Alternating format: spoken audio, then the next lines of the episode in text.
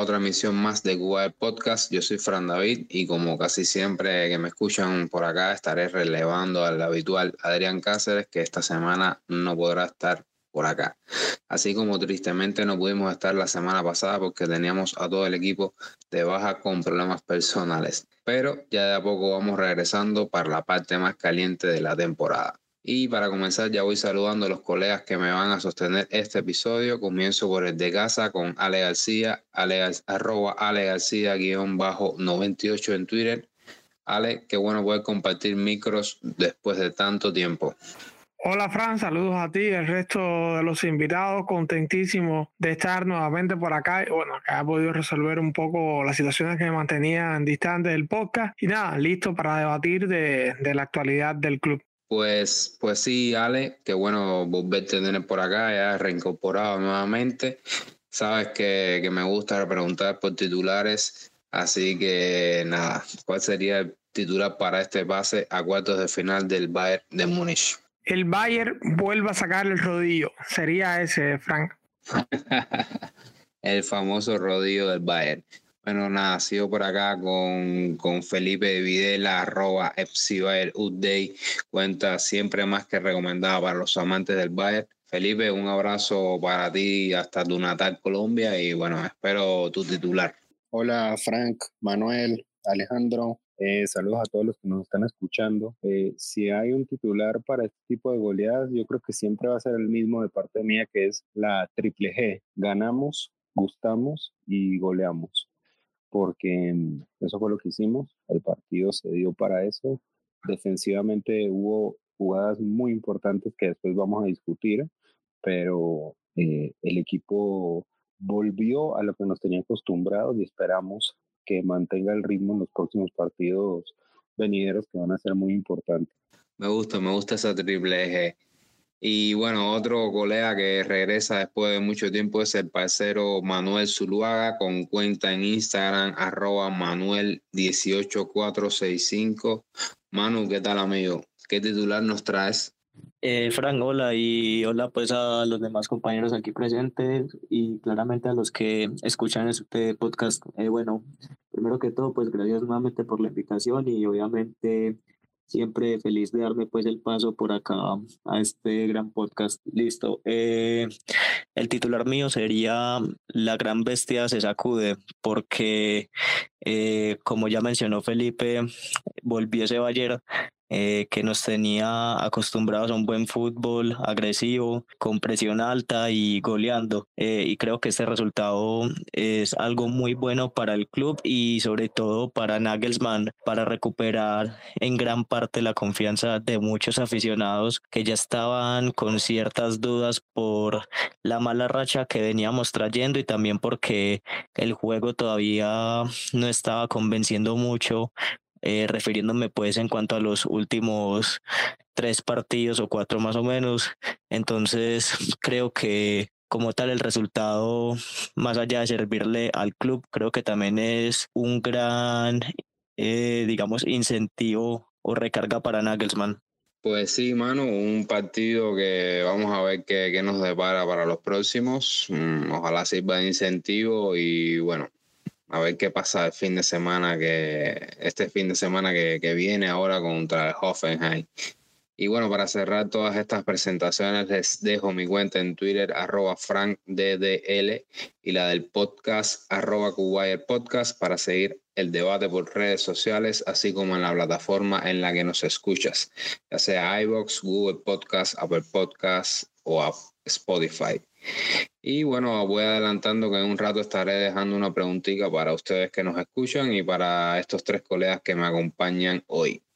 Y ya toca arrancar con la Champions League y esas noches mágicas que todos conocemos, goleada del Bayern de Múnich de Julian Nagelsmann tras un agónico empate a uno en la cancha de Salzburg Resultado de 7 a 1 con un global de 8 a 2 para Bayern, un resultado que trae muchos recuerdos alegres eufóricos para todas las fanaticadas bávaras y alemanas.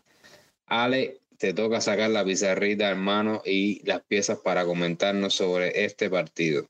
Bueno, Fran, eh, el equipo viene, venía de una situación bastante incómoda, ¿no? Bastante altibajo en cuanto a resultados, eh, mucha polémica, incluso la prensa atizando el fuego, eh, dándole, cebando a, a, los hinchas que estaban en contra de determinado utilización o determinada manera de plantear la pizarra por Nagelman, que si la defensa de tres, que si la defensa de cuatro, creo que incluso lo debatimos aquí en el podcast la última vez que estuve, decía que nunca va a ser problema si este 3, 4, 10 o 50, sino los jugadores que ponga siempre para utilizar esa línea y también el proceso de adaptación que, que puedan tener. Eh, contrario a lo que pasó creo que el fin de semana donde jugó con línea 4 Yomar Richards, eh, decidió ir a, lo que él considera que mejor se asemeja a su estilo, eh, jugó con, con, carrileros Coman y Nabri, determinante, sobre todo Coman es determinante en el partido porque en el minuto 2 eh, hace una jugada tipo Alfonso Davis, recortando mucho espacio a su espalda y cerrando el remate del delantero que iba remate franco a gol, una jugada que en el coma de hace un año, no sé, dos, tres años, o en el coma de atacante normal es imposible que, que, se pueda ver. Eso demuestra el compromiso que tiene también con el trabajo que viene haciendo Nagelman con él, que incluso se dice que lo ascendió al selecto grupo de líderes o de, los jugadores que él tiene para colegiar decisiones junto con Kimi Neuer Lewandowski y Müller. Esa quinta persona sería Kingsley Coman. Creo que está respondiendo muy bien a la confianza del francés que toco madera. Incluso ni se lesiona ya. Eh, déjame ver si no lo gafo. Y bueno, eh, toca, decidió toca, ir con él. Toqué, toqué, toqué, toqué, repito. Madera, madera eh, decidió ir con él y con Nabri, que, que, todavía no encuentra su mejor versión, pero que es muy. Eh, por momentos incluso llegó a formar la línea de tres con, con Nabri tirado atrás, que en momentos en los que sube Zule o Pavar subían, ¿no? Y, o sea, me gusta mucho ese sacrificio que, que hacen ambos extremos reconvertidos en, en carrileros. Y bueno, yo creo que el partido no se explica sin, sin los dos penales que se inventa, digo se inventa por, porque lo genera a puro talento Robert Lewandowski, que en sus últimos temporadas creo que ha agregado a, su, a sus registros esos controles orientados, esa manera de colocar el cuerpo cuando está de, de espalda al arco y con puro movimiento corporal, eh, saca de juego defensas. En el primero saca de juego a tres defensas con una recepción imposible. O sea, baja la pelota entre tres y queda de cara al arco. No le queda más remedio que bajarlo, si no eh, iba a terminar en gol. Y en la segunda es un poco más pícaro y, da un pasito adentro para meterse en el área. Pone el pie donde sabía que venía la intersección y se inventa un penal. Y yo creo que eso es un masazo anímico para el Salzburg, un masazo también anímico, o sea, eh, un envión anímico en este sentido para el Bayern. Y eso decanta lo termina siendo el partido cuando todo te empieza a salir bien, al contrario, todo empieza a salir mal y las cosas empiezan a fluir. Disertación del héroe Sané, que una vez más se demuestra por qué, ya lo dije hace un tiempo, para mí es el jugador clave en, esta formación cuando se juega con una línea de tres. Eh, en el caso, a ver, le explico, cuando estaba Davis también se jugaba una especie de línea de tres, aunque termina siendo de cuatro, lo he explicado varias veces, pero la disposición viene siendo la misma cuando está en ataque tres en el fondo, con Kimmich acompañado por alguien más en el medio, y entonces una línea arriba con hasta cuatro jugadores por detrás de Lewandowski, tres, y, si quieres Müller acompañando a Lewandowski, no sé, cambian altura constantemente. Pero una vez más, eh, Sané funciona y cuando Sané funciona, el, el, equipo deja de ser denso porque precisamente venía siendo este uno de los problemas del, del Bayern, ya fuera con línea de 3, 4, con, con la que fuera, y era que el equipo tenía muchos jugadores de ataque y terminaban molestándose, y yo creo que en parte también era porque no le estaba yendo tan cómodo a Sané, no, no estaba... Eh, no estaba flotando como debía en el campo y Sané lo hizo perfecto. Eh, era un taladro, percutía por todos lados y eso eh, generaba muchas dudas en la defensa y le abría espacios a sus compañeros que aprovecharon tremendamente. Pero repito, no se explica eh, el partido sin dos acciones clave. La primera de, de Coman, defendiendo muy temprano, y el talento diferencial de Lewandowski para abrir el partido. Ahora, ya de eso hablaremos después, pero las dudas que me quedan de este Bayern es si es un punto de inflexión, que ojalá que sí, o si sencillamente fue eso, un resultado debido a lo bien que se empezó el partido. Me gusta, me gusta mucho ese tema de inflexión, Ale. Vamos a ponerlo un poquitico más adelante, pero por lo pronto voy con Manu. Porque mucho se ha criticado y creo que se seguirá criticando a Nagelsmann, sobre todo en las últimas semanas cuando el equipo no ha sacado los resultados que ya nos tienen acostumbrados o mal acostumbrados. Una de las cosas más criticadas han sido sus formaciones en los partidos, mirando el partido, el juego de ida en Salzburgo, no sé si te haya sorprendido, Manu, la formación que sacó el, al terreno jugándosela con esos tres centrales y restándole un poco en el balance quizás defensivo que se le exige por una parte de la fanática, aunque a otro lo que le interesa es anotar goles a toda costa y ser superior en el marcador. ¿Cómo lo ves tú, amigo? Y si, bueno, si te sorprendió esta formación para, para este partido. Eh, Frank, mira, sí, eh, en un inicio eh, no se puede negar que tanto a mí como supongo que a muchos nos impresionó de que volviera a salir con una línea de tres que durante los últimos partidos era una formación, un sistema de juego que no le estaba ayudando el Bayern y en el cual el equipo no se veía cómodo. Entonces todo el mundo claramente pensaba que lo más probable es que Nagelsmann, recapacitara y saliera con una línea de cuatro para una mayor seguridad eh, en cuanto a la defensa una solidez pues en el aspecto defensivo. Sin embargo, eh, creo que también habían muchas dudas porque siempre he pensado algo y es que la línea de tres de Nagelsmann eh, no funciona bien si no tienes a dos jugadores como lo son Davis y Goretzka y que son claramente los que están faltando en estos momentos porque Goretzka es ese box to box que te ayuda eh, en defensa y en ataque y en defensa es un jugador que valga la redundancia como venía diciendo ayuda bastante su cooperación es más que notoria y Davis que pues mm, yo creo que todos estamos de acuerdo en que esa velocidad que él tiene ayuda bastante en el retroceso cuando nos agarran de contra. Entonces es alguien que en una línea de tres cae súper bien. Pero Nagelsmann todavía no encontraba como poder jugar de una manera atractiva y que diera frutos con línea de tres sin estos dos jugadores.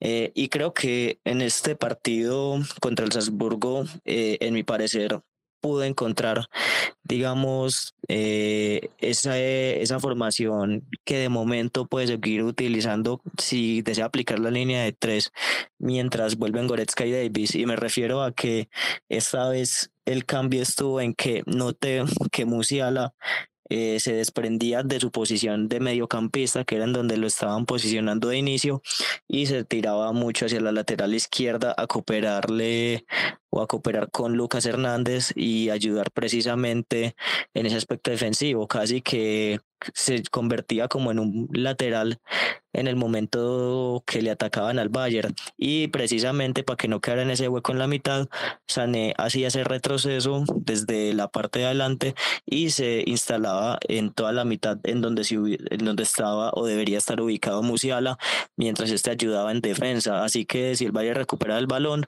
podía salir tocando rápidamente y hacer eh, que el balón pasara por el medio sin haber un hueco, sino que Sané cubría como esa posición y al parecer eso le funcionó a Nagelsmann.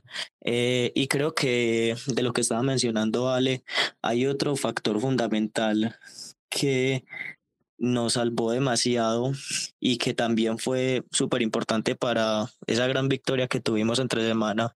Y es primero el regreso de Neuer porque es alguien que sí o sí o siempre da esa seguridad atrás, eh, casi como si se contara con un jugador o un defensa más eh, como tal ahí en el campo. Entonces, eh, incluso intervino al inicio de, partido que fue cuando el Salzburg también estaba picante y estaba intentando buscar lo suyo allá en el Allianz que hace una gran atajada desviando un remate de uno de los jugadores del Salzburg que pudo haber terminado en el primer gol. Entonces creo que ese regreso de Nodier también fue fundamental.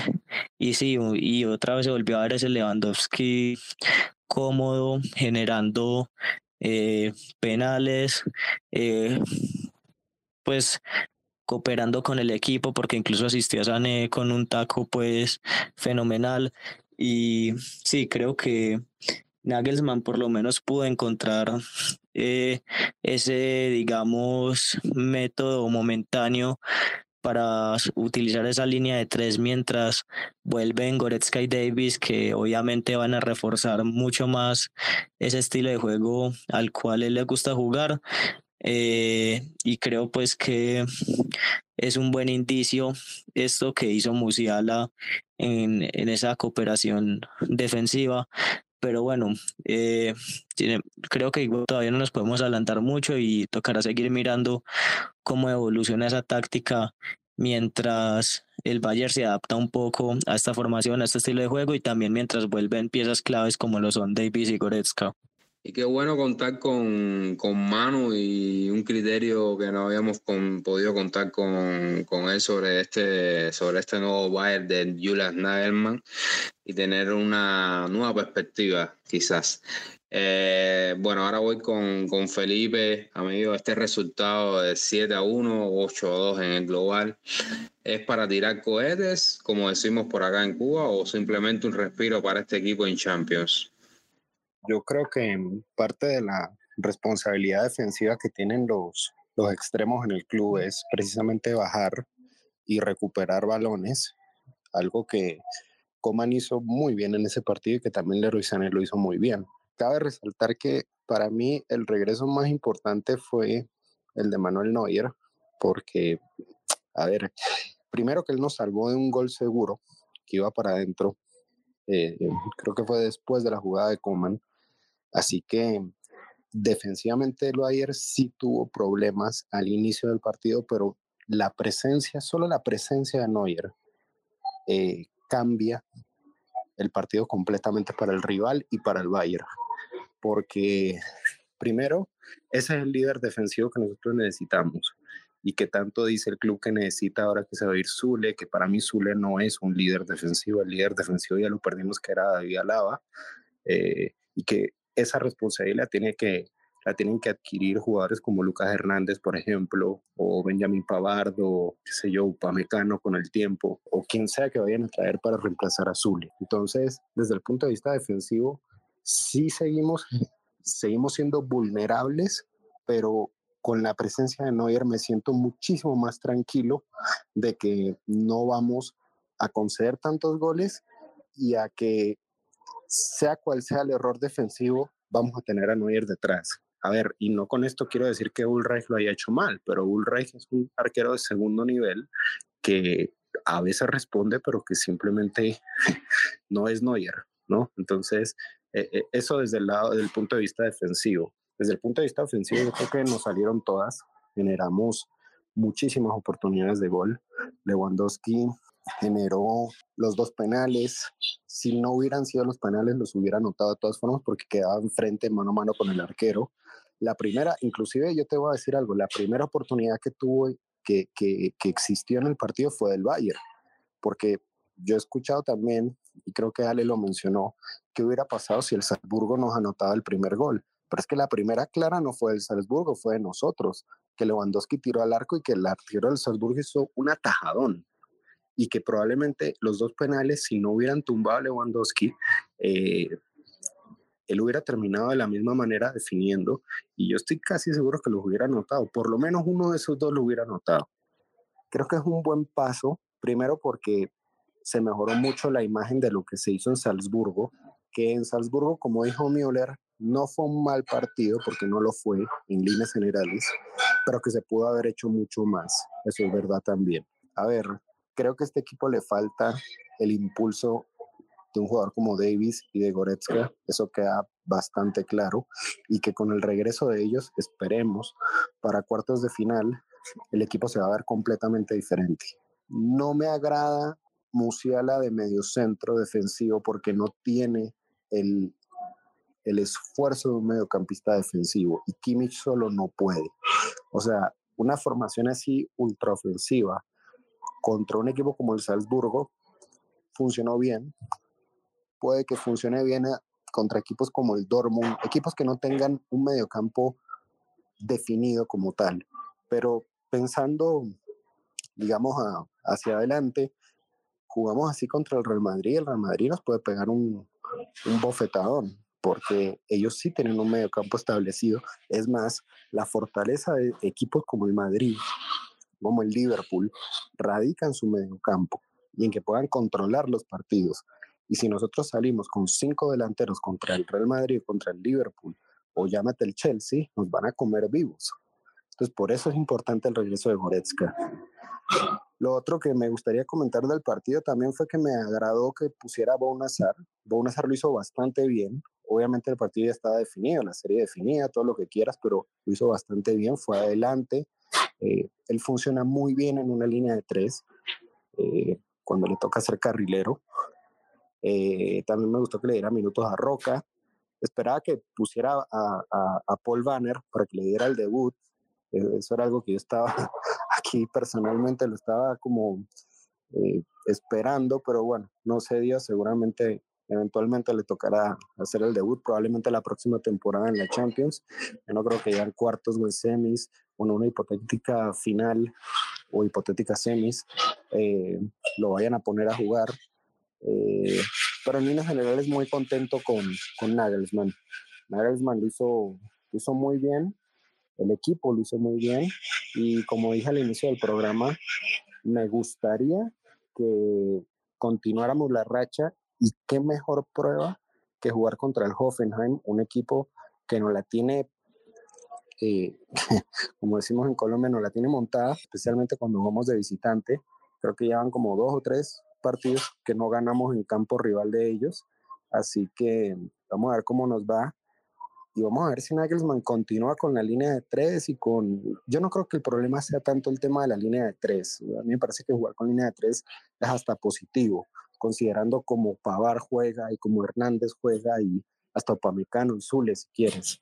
Yo creo que el problema es no tener un mediocampista defensivo y salir con cinco delanteros de una. Eso es, para mí es un suicidio. A mí me encanta ver jugar fútbol así porque es ofensivo y yo prefiero mil veces eso a lo que teníamos, por ejemplo, con Nico Kova, que era una aproximación un poco, no, no solamente defensiva, sino con miedo. Nagelsmann no le tiene miedo a nadie. El problema es que cuando no le tienes miedo a nadie, puedes perder y puedes perder feo. Y, eso puede que le pase al Bayern si no encuentra un equilibrio. Y yo creo que ese equilibrio se lo va a dar Goretzka. Algo me dice que a mí Goretzka, en ese mediocampo con Kimmich, con ese, ese sistema, va a estabilizar el equipo. Interesante todo lo que nos, lo que nos trae Felipe y me gusta, me gusta, quiero, quiero rescatar este tema que nos trae a Musiala con, con Ale, porque mm, un tema bastante interesante a tocar ya con esa posición que, que está tomando o que lo están haciendo tomar eh, al, jugador, al joven jugador alemán eh, una posición en la que lo están colocando últimamente y en la que se dice que quieren trabajar con él a futuro, tenerlo ahí en, esa posición.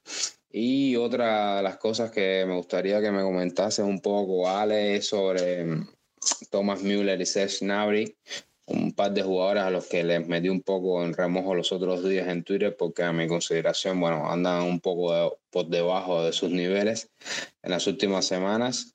Y bueno, el martes Tomasito Müller endosó un par de goles con la zurda, algo que cabe destacar, por supuesto. Y Nabri también aportó un gol a la causa. Quizás para darme un poco, rebatirme un poco lo que estaba mencionando por allá por Twitter. Pero bueno, me gustaría saber qué opinas en la actualidad de estos dos jugadores, eh, de, de Thomas y de Serge. Y bueno, de Yamal Musiala, por supuesto. Empiezo por el tema Musiala, Frank. Yo te voy a ser franco, a mí me encanta Musiala en, en la posición. Coincido con Felipe y mucho en que no te da esa estabilidad ahora mismo en el sistema. Porque Musiala eh, tiene recientemente 19 años, eh, o sea, 19 años recién cumplido, perdón. Físicamente todavía no da para la posición, es un jugador que se está readaptando, o sea, que su olfato es ir hacia adelante, pero vamos a empezar explicando sus condiciones naturales para, para la posición. Musiala tiene una gambeta, de, hecho, todo esto yo más o menos lo resumí en un artículo para mi Bundesliga, donde, hablaba de que Musiala es la, válvula de escape de, de Nagelman, del campo de Nagelman, porque Musiala tiene la característica de que tiene mucha habilidad natural para quitarse rivales de encima, pero, eh, a ver, hay futbolistas que se quitan muchos rivales eh, en 10 metros. O Musial es capaz de hacértelo, como se dice, en una losa. En un metro eh, tiene esa gambeta corta. Esa gambeta que un mediocampista es fundamental porque te limpia. O sea, una vez que sales de eso y das el pase, estás superando una línea de presión. Y Musiala supera muchísimo, o sea, con muchísima facilidad las líneas de presión rival. Y en un mediocampista eso es fundamental. por ejemplo, Goresca tiene, ¿qué, qué tiene Goresca que, que lo hace tan bueno eh, al lado de Kimi es que Goreska no tiene la habilidad de Musiala para superar la línea de presión una vez que el hombre se le para enfrente, pero es que Goreska nunca se le para enfrente al hombre. Tiene una habilidad sorprendente, un sentido de la colocación sorprendente para siempre estar de espalda y una vez que recibe eh, ya haberle ganado la espalda al hombre, o sea, es un depredador de esos espacios a la espalda de la línea de contención. Musiala no tanto y poco a poco lo ha ido ganando. Eh, lo vi en, cuatro o cinco jugadas, el que logró desde la, desde la posición y ganar el espalda de esa línea de contención. Pero eh, es cierto lo que apuntaba también eh, Manuel, que esta vez estuvo más abajo y hizo más la, la jugada esta que, que te digo, de, de, sacarse al jugador y pasar. También me gustó, creo que tuvo cerca de 4 o 5, habría que revisar 4 o 5 eh, intersecciones en el mediocampo que para un mediocampista como él, que no es físico, que no puede ir luego a pelearla y lucharla en el uno contra uno, o sea, recuperar la pelota antes de que llegue el jugador es importantísimo y ya eso se lo vi en el último partido. Ahora mismo no es la opción ideal porque no te da el control, porque no te va a ayudar con Kimi, es más bien un recurso, exactamente es una válvula de escape para cuando el perfil Goresca, el perfil Tolizo no te, no te esté resolviendo el partido, cuando haya desorganización, cuando el mediocampo se sienta ahogado, asfixiado por presión rival, eh, venga Musiala y te resuelva, te empieza a limpiar. Pero como bien dice Felipe, él, no, es un mediocampista para someter al rival, porque todavía, todavía no llega ese estatus, pero creo que en un, creo que eh, caminando en esa posición, eh, si lo trabajan, lo trabajan, la juventud que tiene va a ser un, un, monstruo ahí, como también pudiera ser un monstruo un poquitico más adelantado. ¿Qué pasa? Que la necesidad está ahí y a mí, ya te digo, me encanta. Esa es mi opinión. Vamos a ver qué termina pasando, pero mm, te repito, ahora mismo coincido plenamente con Felipe. No es la mejor opción. Es, desde mi punto de vista, una válvula de escape que por necesidad se ha tenido que poner desde el primer minuto en la posición. Con lo segundo, bueno, con el caso de Thomas Miller, yo no lo veía, o sea, sí tuvo partidos muy malos, pero partidos sobre todo donde vi un bajón físico, donde estuvo enfermo y tal. Eh, no me preocupa. Eh, Müller cuando no, no, está bien físicamente te lo, te, lo termina sacando el partido a base de, de, esfuerzo y a base de corazón, como se dice. Eh, con Nabri no me termina sucediendo igual, cierto que tiene mucho mucha entrega, que no sé, pero algo está pasando y creo que desde el punto de vista físico hay momentos, se la ha visto en todas las temporadas donde hay momentos en los que a veces cede un poquito, se le ve un poquito con algunas libritas, no es este, ahora no está tan así, a otros momentos en los que sí ha sucedido, pero con Nabri la verdad es que, y no creo que sea tampoco un tema de posición porque el plan, el que menos tiene que defender a veces es él. O sea, el plan no, el plan va por, por darle a Nabri eh, el mejor contexto. Por ejemplo, ¿a qué me refiero? Cuando se juega por izquierda, ya sea Davis o, sobre todo con Coman, como está sucediendo ahora, que se ha visto la peor versión de Nabri, a Coman sí se la dan muchas veces al pie.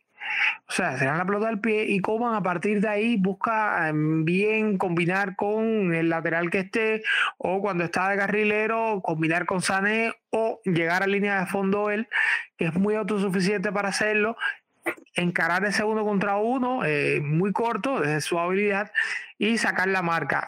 Con Nabri no, o sea, normalmente el plan de Nadelman pasa mucho por sobrecargar el, la banda izquierda ya sea con el propio Coman y yendo hacia el carril interior izquierdo con Sané y luego a tratar de cambiar con, con el jugador disponible, eh, o sea, el jugador disponible en el medio campo, ya sea Musiala, Oreja, todo eso, que esté, eh, o el propio equipo tratar de hacer el cambio de juego para que Nabri tenga espacio, o sea, la defensa, cuando, cuando el juego Bayern está por izquierda, la defensa bascula eh, y, eh, por ejemplo, si un central va a apoyar, un mediocampista va a apoyar, el de al lado va y toma su posición, el lateral va y toma la posición de ese central y así, o sea, van basculando y se genera un gran espacio por la derecha y le dan a Nabri normalmente la pelota con espacio porque Nabri es un jugador con mucha potencia, eh, casi todas las grandes jugadas de Nabri le hemos visto así, que tiene espacio para correr y una vez que arran viene en carrera es capaz de llevarse a, medio equipo rival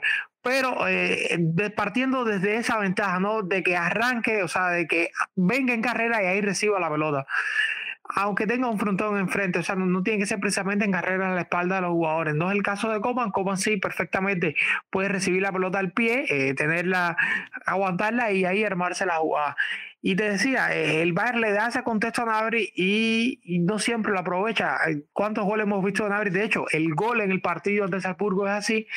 Eh, pase a ese pequeño espacio, Nabri con mucha potencia viene y liquida por ahí. Tiene un, remate cruzado fenomenal.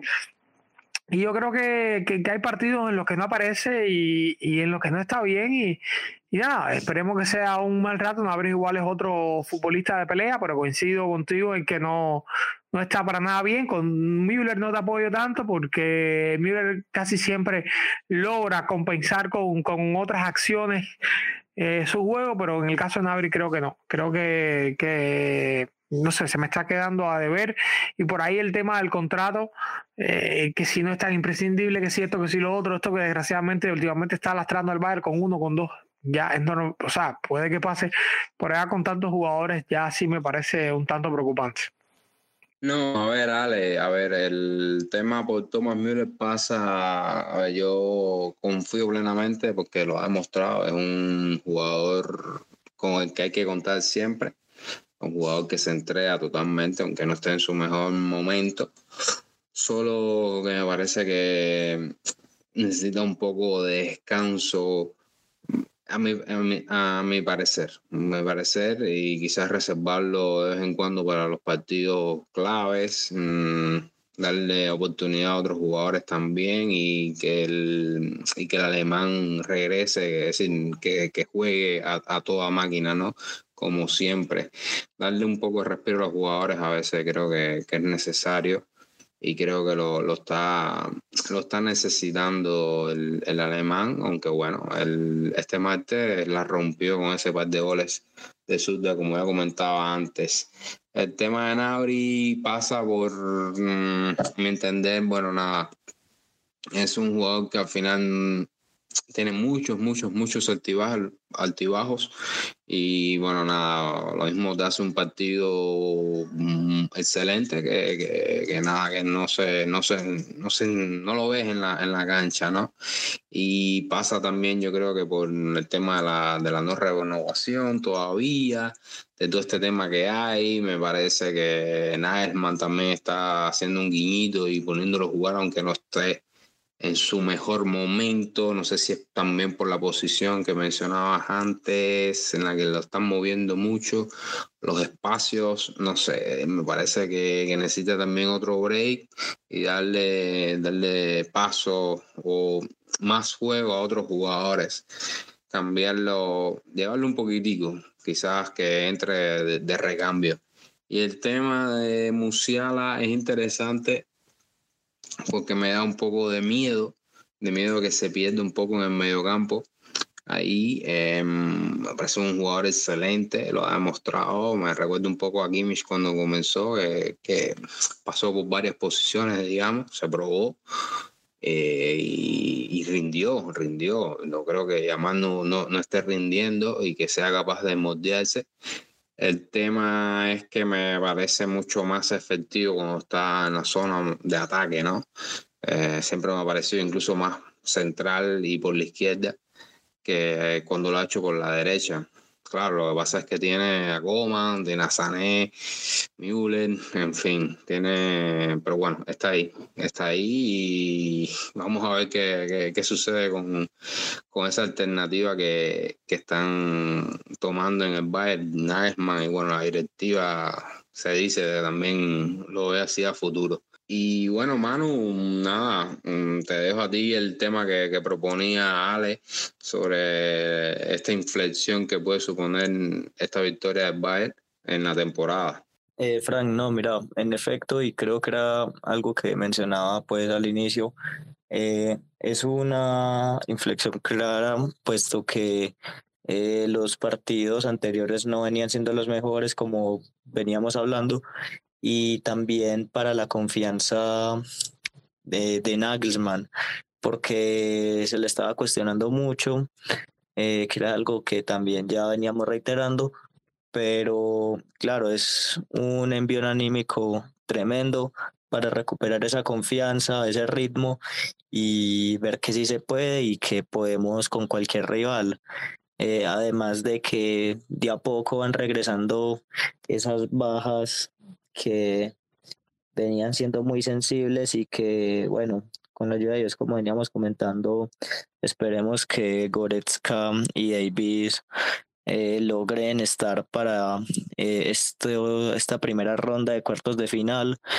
Y creo que esto va a servir mucho también esta victoria ante el Salzburg eh, el pasado martes para poder tratar de asegurar la Bundesliga eh, estas semanas que se vienen antes precisamente de esos cuartos de final para poder ir tranquilos a jugar Champions y tener un poco más la cabeza ya en lo que es Champions League y en ojalá volverla a ganar porque es bastante importante que ampliemos esa ventaja que tenemos ahora mismo en Bundesliga. Si bien el Dortmund todavía debió un partido ante el Mainz que le fue aplazado, pero creo que eh, el objetivo ahora debería ser ese.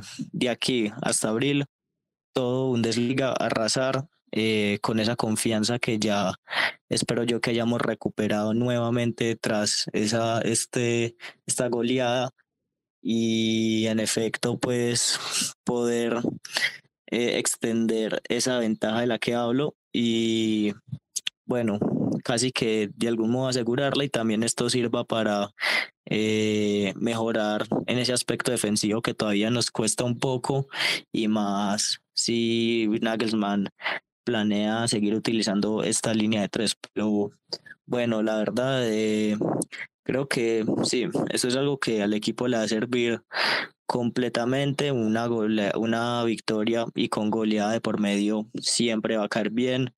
Entonces, es eso, es esperar ver quién nos toca en cuartos, dedicarnos a la Bundesliga, eh, ganar todos los partidos o por lo menos los que más se puedan, aunque pues claramente ojalá todos y sacarle una buena ventaja al Dortmund para ya eh, en abril ponernos modo Champions totalmente.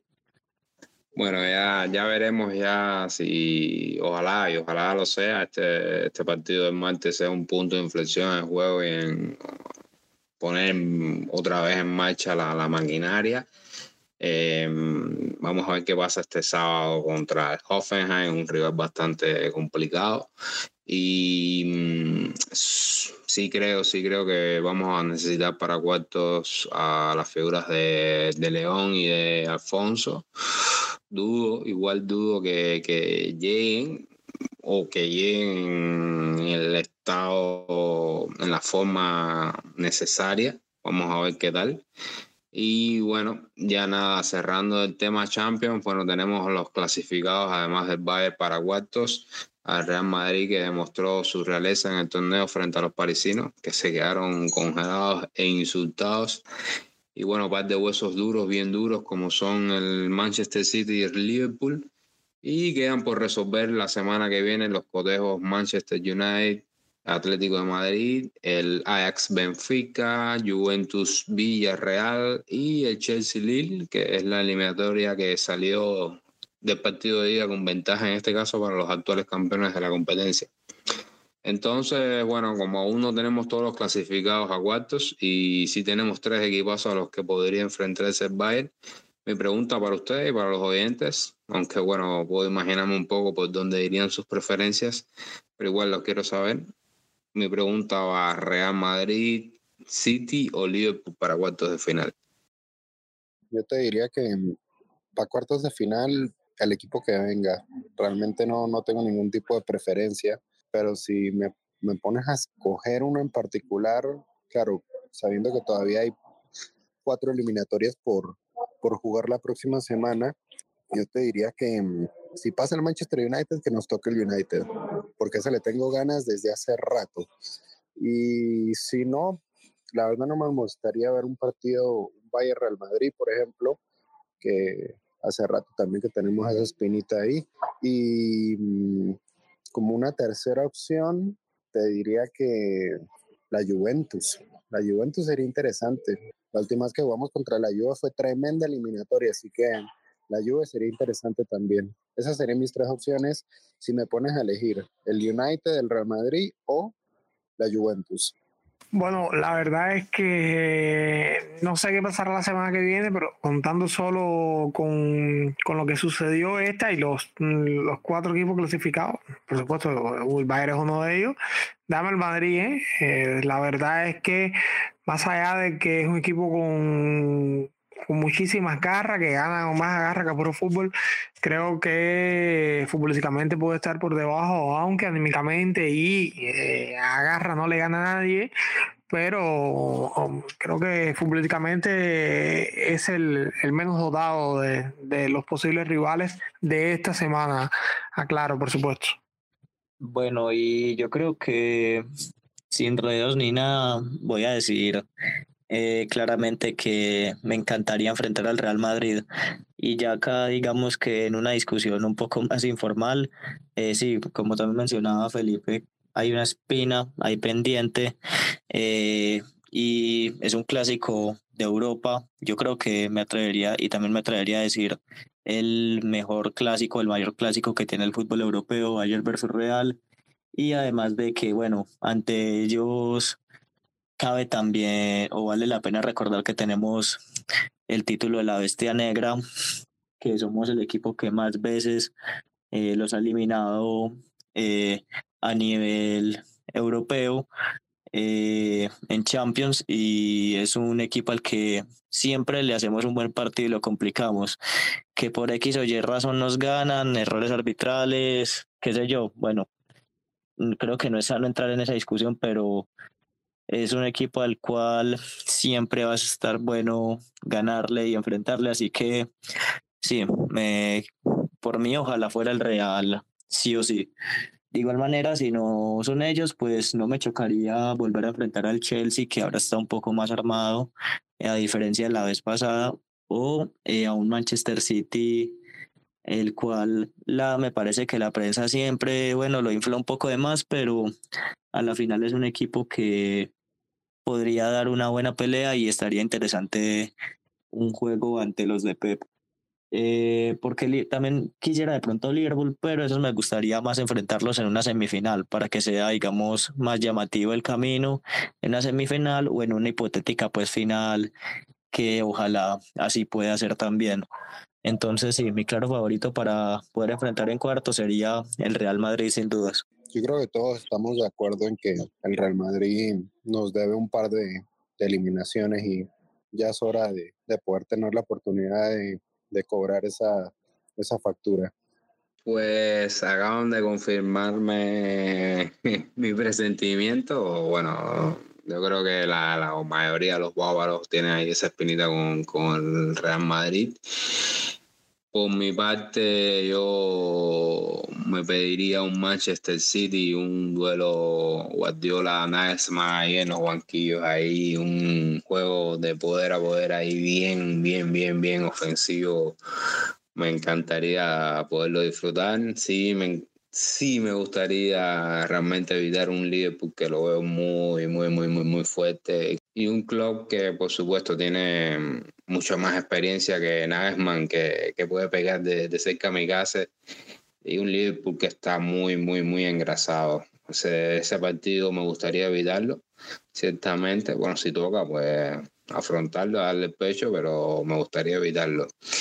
Y bueno, ya pasando a lo que se viene este fin de semana, el sábado tenemos, como hemos dicho, Bayern Hoffenheim, un duelo exquisito a la espera de ese gol de Lewandowski que como visitante que podría alcanzar a Gerd Müller y Timo Werner con el récord de más goles como visitante en una temporada de Bundesliga. A ver si el polaco se sacude en el área y nos regala unos cuantos goles. Ale, ¿cómo ves este enfrentamiento de la jornada 26 de Bundesliga? Bueno, un enfrentamiento que siempre se antoja difícil, con un director que conoce perfectamente al rival que va a enfrentar, era director de la academia, conoce a muchos jugadores, conoce el sistema de, de juego y la idiosincrasia del club. Un equipo que le ha pegado en los últimos partidos algún que otro eh, buen golpe al Bayern y, que es un rival que siempre se antoja complicado, que siempre eh, es eh, difícil. Un partido que tiene, por supuesto, el, morbo ¿no? de ser ante un club por el que pasó Nagelman, por el que pasaron Nabri, Zule, y bueno, siempre tiene ese, esa especie de, de morbo. Pero nada, ya lo decía ahorita, ¿no? Que lo que más me interesa ver del encuentro es si, si el Bayern o sea, si el partido entre Salzburgo termina siendo un punto de inflexión o si el resultado se da solo por, mm, bueno, por la serie de cuestiones de los goles tempraneros y que terminó influyendo, o si es que mm, salen del bache con esa goleada que, que, normalmente suele suceder eso, ¿no? Cuando equipos están en dinámicas eh, de inestabilidad o dinámicas negativas, una goleada de ese tipo los puede sacar del bache, puede ser un clic, puede ser un punto de inflexión. Bueno, es la gran curiosidad que tengo a ver si el Bayern logra con, yo creo que con una actuación eh, consistente, eh, no, tiene que ser goleada, pero si una buena demostración futbolística, yo creo que eh, me bastaría a mí para, para decir que el Bayern va saliendo del bacho, que ya salió completamente del bache y ahora mismo esa es mi mayor prioridad. Ojalá, ojalá nos llevemos una victoria y confirmemos una, una escalada en, en el nivel ahora del Bayern eh, reafirmando la, la goleada este, en tres semanas. Y bueno, ya cerrando y aprovechando que tenemos par de parceros hoy por acá, los voy a comprometer sabiendo que es un, una tarea un poco compleja poder evaluar un joven futbolista colombiano. Pero en las últimas horas el nombre de José Mulato Palacios está en la comidilla de rumores y fichajes del club bávaro. Manu Felipe ¿Qué nos pueden hablar de este joven y qué, qué les parecería otro colombiano en las filas del Bayern? Bueno, Frank, mira, si no estoy mal, hace poco leí que como tal ya hubo trato, o por lo menos está casi que a punto de cerrar, pero habría como una especie de sesión o préstamo por un tiempo de este jugador al Dallas, que es este equipo estadounidense con el cual el Bayern hizo, hizo una especie como de convenio para eh, mirar jóvenes y poderlos a futuro llevar, digamos, a las filas de, del mismo pues club bávaro. Eh, y bueno, ¿qué me parece de, de pues la posible llegada o por lo menos en un futuro de este colombiano al Bayern. Eh, como tal, es un jugador al cual no ha observado mucho porque precisamente eh, su debut profesional pues todavía eh, no ha sido como muy consolidado como tal, ya que pertenece más que todo como a las al segundo equipo o a la cantera pues de, de lo que es el Deportivo Cali acá en Colombia pero si el Bayern eh, le echó el ojo y está haciendo un trato eh, por él y por su pase, es porque algo le habrán visto y no creo que sea por algo como tal en vano. Eh, y bueno, creo que esto al fútbol, al fútbol colombiano le caería bastante bien porque acá los últimos meses o incluso el último año me atrevería a decir, ha habido un gran debate acerca de que el fútbol colombiano como tal está en decadencia y no han, no han estado apareciendo como jugadores que puedan dar la talla a futuro para la selección. Entonces, este podría ser una excepción y que a futuro sea un jugador que pueda terminar consolidándose en el fútbol internacional y siendo un gran recurso para la selección nacional de acá de Colombia. Pero pues habrá que ver cómo evoluciona. Primero que todo, pues tenga un buen paso por el fútbol estadounidense, se forme bien en el Dallas y ojalá pues le llegue su momento en el Bayern y ver este Valle Caucano que puede lograr eh, en un futuro y ver qué le deparará pues el destino a quizás una joven promesa, si se le puede llamar así, o adelantándome un poco. Sí, yo también estoy de acuerdo con, con Manuel. Yo la verdad no lo he visto jugar. Vamos a ser sincero, ni siquiera lo vi jugar con lo de la prueba que le pusieron en el Bayern en, en el verano. Espero y confío que tenga la mentalidad suficiente como para poder afrontar lo que se le viene encima ahorita, que es un, una prueba importante en los Estados Unidos, que pueda sobresalir y que el Bayern lo pueda pues, eh, optar por la opción de compra que tiene. Yo cuando me enteré de la noticia, yo tengo unos amigos acá en, en Colombia que trabajan con la prensa y le comenté sobre la noticia porque la noticia la filtró eh, Sportville, si no me equivoco, en, en Alemania, pero no da mucho detalle.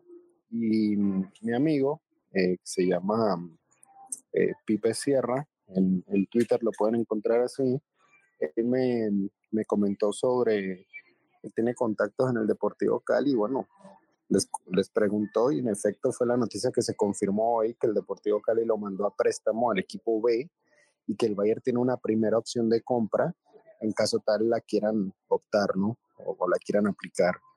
Creo que es un buen negocio para el Bayern porque al final no se están comprometiendo a nada, eh, simplemente están manteniendo el ojo en un talento y pueden evitar tener una situación como la que tuvieron con Justin Che, che del norteamericano que terminó fichando el Hoffenheim, que al final por X o Y motivo no pudieron fichar al, al, al estadounidense y se evitan este problema con, con Mulato de, del Deportivo Cali, porque al final él tiene, el, el Bayern, el club va a tener la primera opción de, de, poder ficharlo.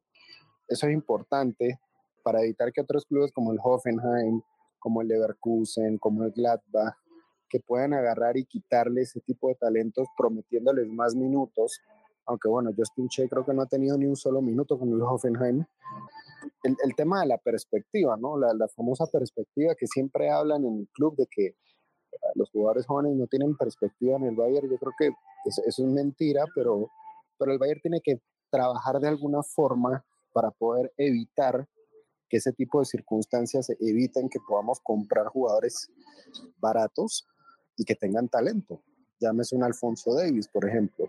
Entonces, eh, lo único que le deseo a este muchacho es que tenga los pies sobre la tierra, que haga bien las cosas en Estados Unidos y que se gane su pase a Alemania y que a mí, y estoy seguro que a Manuel y a todos los colombianos que somos fanáticos del Bayern Múnich, nos encantaría tener un colombiano de nuevo en el club, porque eso representa el gran nivel que tiene, el, el nivel que puede tener nuestro país en un club importante como el Bayern.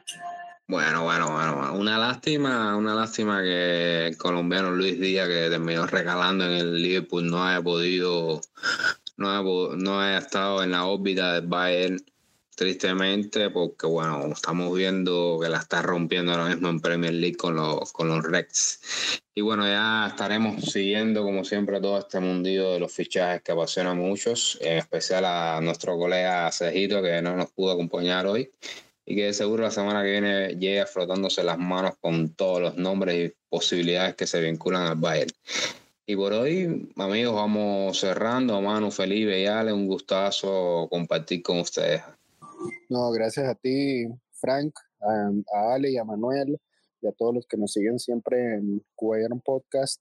La verdad que siempre es muy bonito poder compartir con fanáticos del Bayern y del fútbol alemán todo lo que lo que se viene, el día a día y tener este espacio, la verdad que por lo menos para mí es, una, es un escape bonito a, a las redes sociales y a, y a, poder debatir con ustedes sobre la actualidad del club.